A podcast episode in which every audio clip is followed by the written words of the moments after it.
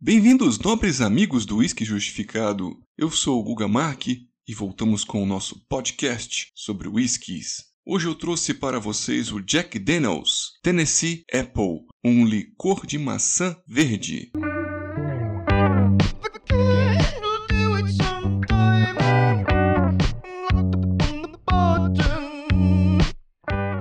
Essa ideia, será que é boa? Muitas pessoas procuram licores baseados em whiskies. A gente já fez um episódio aqui sobre o Jim Beam Honey e teve uma visibilidade muito boa e uma repercussão interessante com muitas pesquisas no Google. Jogando para nossa página, as pessoas têm curiosidade sobre estas bebidas. O brasileiro gosta de aperitivos. E o que todo mundo quer saber é se esse Jack Daniels de maçã é interessante, se ele tem muito cheiro, muito gosto de artificiais e trouxemos aqui para vocês. O mais interessante quando você vai avaliar alguns licores é saber sobre a qualidade do álcool que está ali dentro.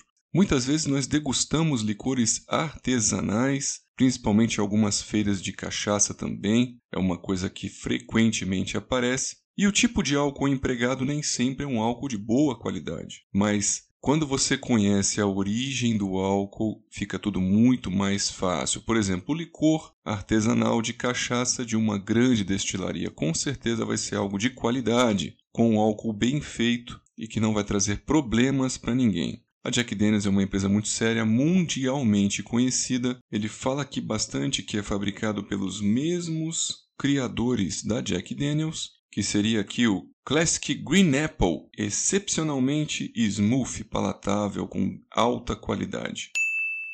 Meus amigos, quando a gente fez o episódio sobre o Jim Beam Honey, está escrito bem explícito na caixa e na garrafa que é utilizado Kentucky Straight Whiskey, ou seja, naquele licorzinho do Jim Beam é utilizado um whisky que tem uma maturação de pelo menos dois anos. Então a gente já sabe até que é um licor de uma qualidade um pouquinho superior. Aqui na Jack Daniels, nem na caixa nem na garrafa está descrito. Ele fala que tem o caráter do Jack Daniels Tennessee Whiskey e a gente não sabe qual seria a idade deste álcool que tem aqui.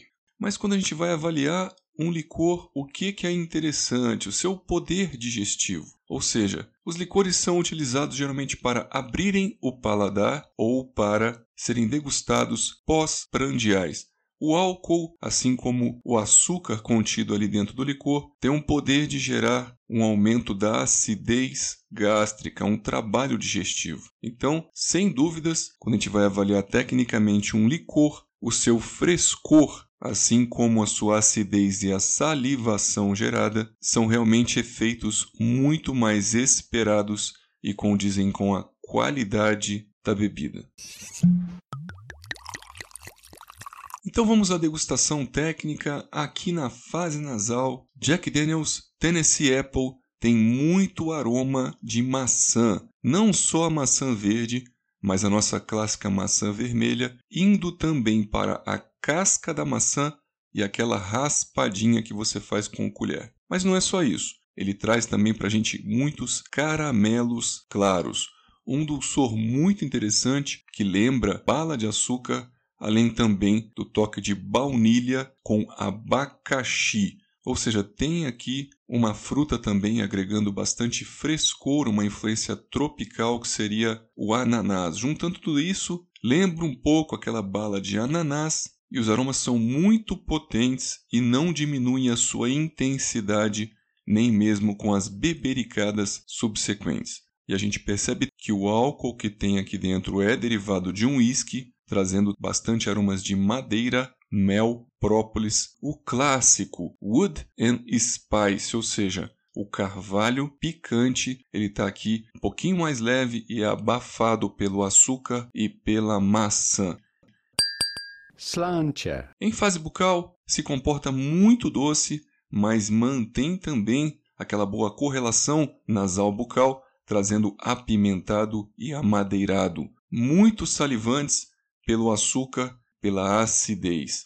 Ele é encorpado e apimentado ácido, oleoso e denso. Realmente pode trazer para a gente aqui um excelente poder digestivo não sendo tão doce na boca quanto a gente levantava na fase nasal, e ele acaba não sendo enjoativo. Possui então um bom equilíbrio ácido alcoólico, percebe que tem uma vasodilatação, a boca esquenta né, pela presença do álcool, e ele acaba finalizando com uma persistência gustativa bem alta, além de uma picância interessante. Você fica salivando por bastante tempo, mesmo depois de degluti-lo. Inclusive, você faz aquele teste de apertar a língua no céu da boca e várias vezes você vai fazendo isso, causa um pouco de ardência e queimação, estimulando ainda mais a salivação, deixando a persistência muito prolongada.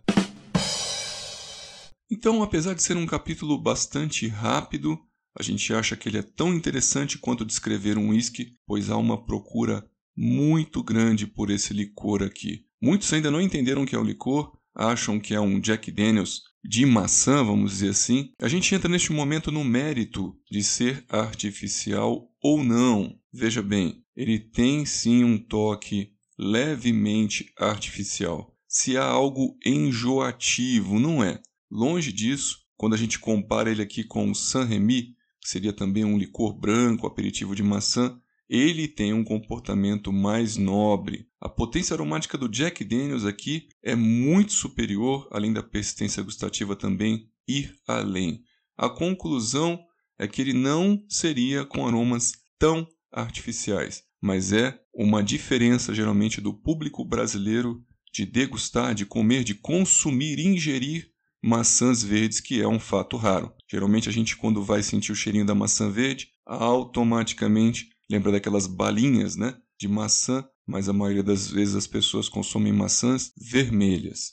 Então, meus amigos, eu fico por aqui. Agradeço a vocês todos a paciência e a audiência. E eu volto a falar: não é demérito nenhum em fazer um podcast sobre um licor de whisky, muito menos falar bem de Jack Daniels. E foi muito bem apreciado aqui em casa, principalmente pela esposa. Um abraço a todos e vejo vocês nos próximos podcasts.